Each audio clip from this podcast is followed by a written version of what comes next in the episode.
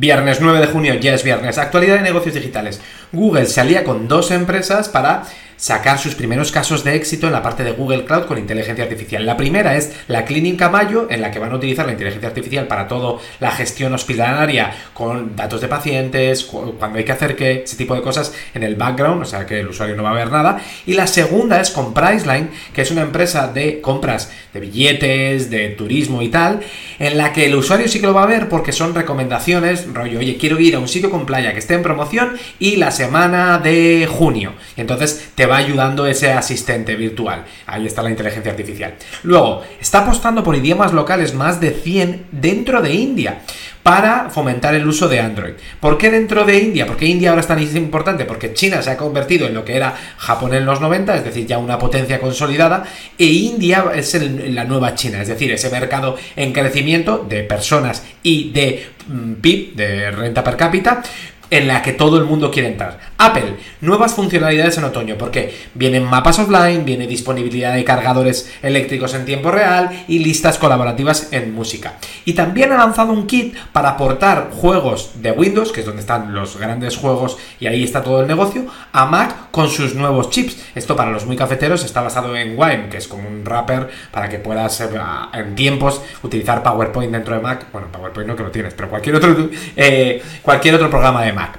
Luego te dejo en las notas una comparativa de Meta con las nuevas gafas de Apple, el que ya te digo que sale perdiendo Meta.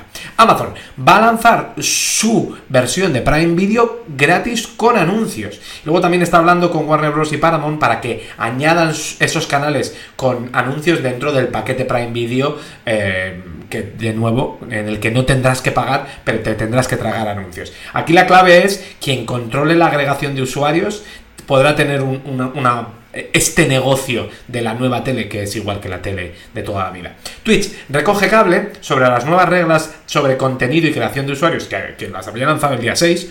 Parece que se le han hinchado encima y han dicho, bueno, que esto es malo para los creadores de contenidos y las, las ha guardado en la nevera. Amazon también el compra ahora y paga después de Affirm, que es la empresa por detrás que permite hacer estas cosas, básicamente que da el crédito, lo van a poder utilizar las marcas que venden a través de Amazon. O sea, no es producto vendido por Amazon, sino producto vendido por no sé cuantitos. Affirm con este, con este acuerdo ha subido un 5% en bolsa. Facebook. Instagram ha estado promocionando cuentas dedicadas a, a, contenido pedófilo y han dicho, oye, es que parece que los contenidos, los controles internos no están funcionando y que los vamos a mejorar. No hago más comentarios aquí, no, hace falta. En el resto de la industria, Twitter, YouTube y Meta han dejado de eliminar las fake news del 2020, que hubo elecciones presidenciales en Estados Unidos, se habían aliado, se habían asociado para juntos eliminar todo este contenido y han durado pues muy, muy poquito tiempo unidos eBay y Techstars van a lanzar un programa de aceleración de startups basado en comercio electrónico. eBay, acuérdate, ¿no? Eh, las subastas ya eres como Amazon.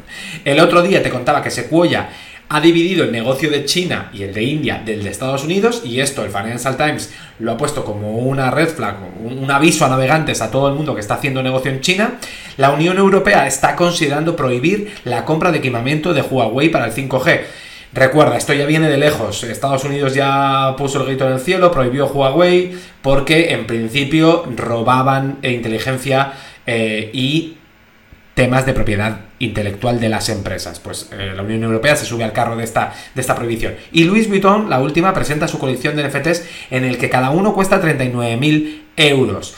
Te dan acceso también a productos futuros y a experiencias, que ha cambiado un poquito porque al principio iba a ser un free to play, que Louis Vuitton no tiene ningún sentido, y que sea un club privado, pues tiene más sentido. En el artículo en detalle de hoy te hablo del el movimiento que une a Messi con el streaming, con la Major Soccer League y cómo a veces sacas mucho más dinero por tener equity y opciones que por un salario de un equipo de fútbol. Hasta mañana.